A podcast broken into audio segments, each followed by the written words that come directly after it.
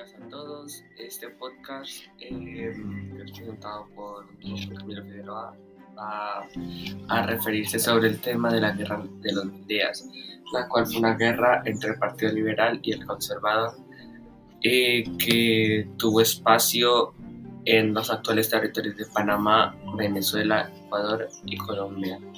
Esta guerra cambió mucho a Colombia gracias a que una de sus consecuencias y la más grave fue la separación de Panamá, la, eh, que el Estado adquirió aún más deudas y la victoria conservadora, la cual terminó en la disolución del Partido Nacionalista.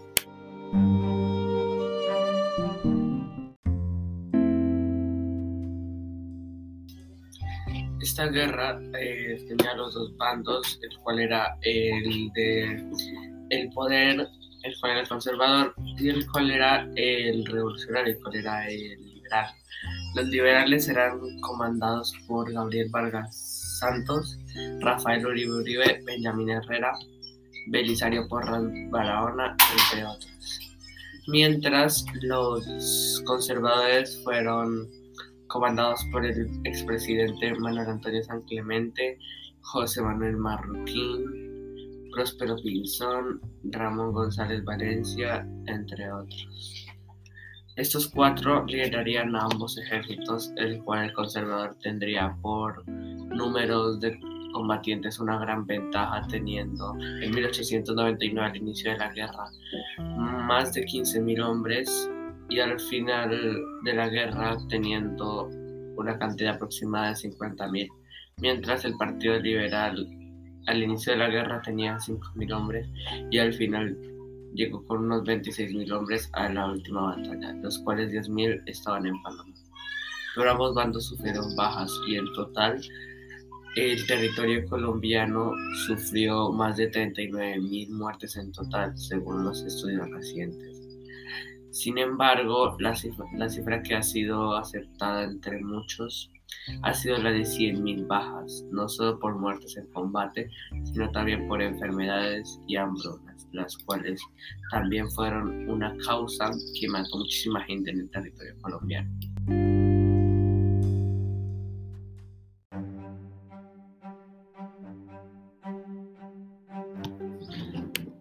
Esta guerra inició el 18 de octubre de 1899 y terminó el 21 de noviembre de 1902 con una duración total de 1130 días. Los beligerantes por parte del Partido Conservador era el gobierno nacionalista, el cual era conservador, el Partido Conservador, y fueron apoyados por andrades venezolanos y conservadores ecuatorianos. Mientras tanto, el Partido Liberal, el cual era el que estaba luchando contra el gobierno fue apoyado por Venezuela, Ecuador, Nicaragua y Guatemala. Entonces, eh, esta guerra se inició porque cuando los conservadores llegaron al poder empezaron a cazar y a matar y a incendiar las casas de los liberales, gracias a que estos dos partidos han tenido muchos entre ellos durante toda su historia porque han sido los dos partidos que siempre se han disputado el poder en Colombia.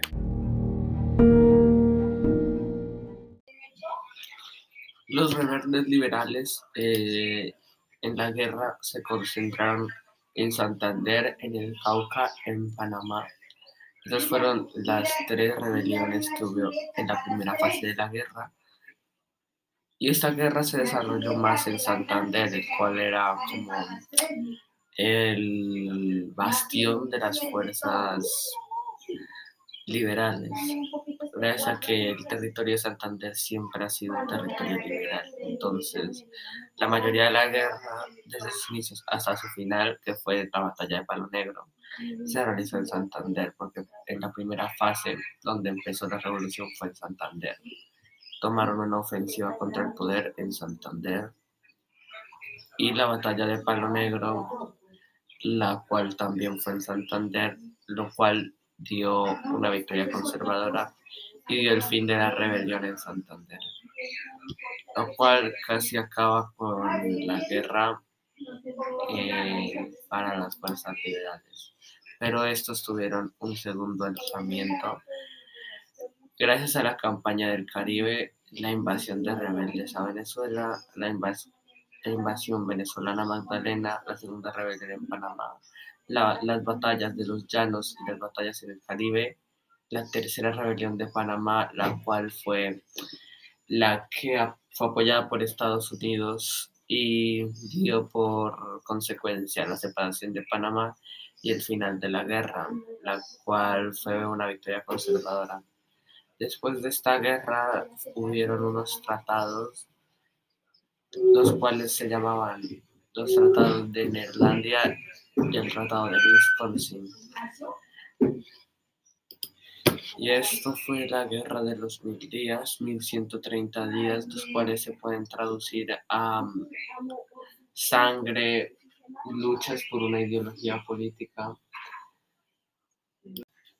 en el cual el que salió perdiendo fue el pueblo colombiano, gracias a que familias quedaron desmoronadas, hijos quedaron sin sus padres, mujeres sin sus esposos, mujeres sin sus hijos, eh, hombres y sus mujeres. El país quedó fragmentado en una idea, fueron épocas de odio en los pueblos, se mataban solo por que uno fuera conservador u otro liberal, porque siempre ha existido ese odio, pero los que perdieron fueron los del pueblo, gracias a que ni los liberales ni los líderes conservadores eh, sufrieron mucho, gracias a que estos pues siguieron disputándose el poder hasta la llegada de el general Rojas Pinilla, en la cual hicieron una, un tratado, el cual lo que hizo fue vulnerar aún más nuestra, eh, nuestra democracia, gracias que se dice que al general Rojas Pinilla estos dos le robaron las elecciones porque la gente se durmió eh, escuchando que iba ganando General Rojas Pinilla y de sorpresa, casi imposible, eh, se dio una remontada prácticamente milagrosa. Después de eso estuvo el tratado de los dos partidos con el Frente Nacional. Eso logró bajar las muertes, lo mismo que la dictadura de Rojas Pinilla, el cual es un armisticio nacional.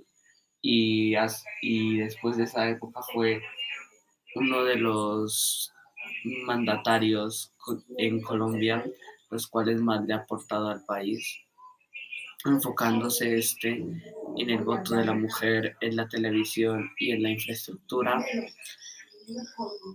Y pues después de esta guerra, la gran consecuencia fue más de la muerte de 100 millones, de 100 mil colombianos, fue la separación de Panamá gracias a la intervención de Estados Unidos, porque Estados Unidos ayudó económicamente a Panamá a independizarse en un tratado cual era que Panamá se independizaba con la de Estados Unidos y Estados Unidos tendría el control del canal por 100 años. Actualmente el canal es de Panamá, acaba de ser de Panamá ya terminaron los 100 años y Panamá es un país muy pobre, el cual con el canal está intentando recuperar un poco de dinero y poder ser un país económicamente estable.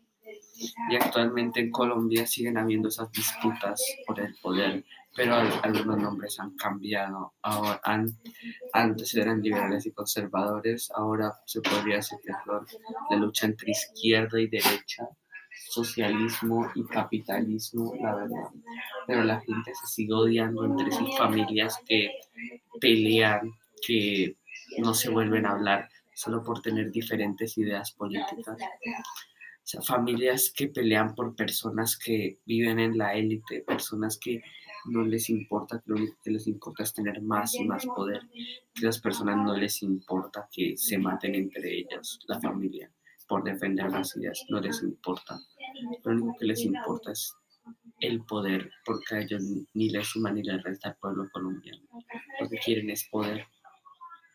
Ese es el gran problema de por qué Colombia es un país tercermundista. Todo el mundo lo que quiere es pensar en uno mismo, quiere poder, no quiere el bien para el pueblo colombiano. El pueblo colombiano tampoco ha sabido valorar a la gente que lo ha hecho bien porque la mayoría de veces esa gente o gente que pudo haber cambiado el país ha sido asesinada. ¿Por qué? Porque dañaba los planes de algún político poderoso, porque dañaba los planes de todo un partido por sus ideologías. Por eso algunos de los mejores políticos colombianos han sido asesinados. Y Colombia ha seguido siendo un país tercermundista, el cual está lleno de deudas por las tantas guerras que tuvo. Después el narcotráfico y Colombia ha sido un país que nunca ha vivido en paz.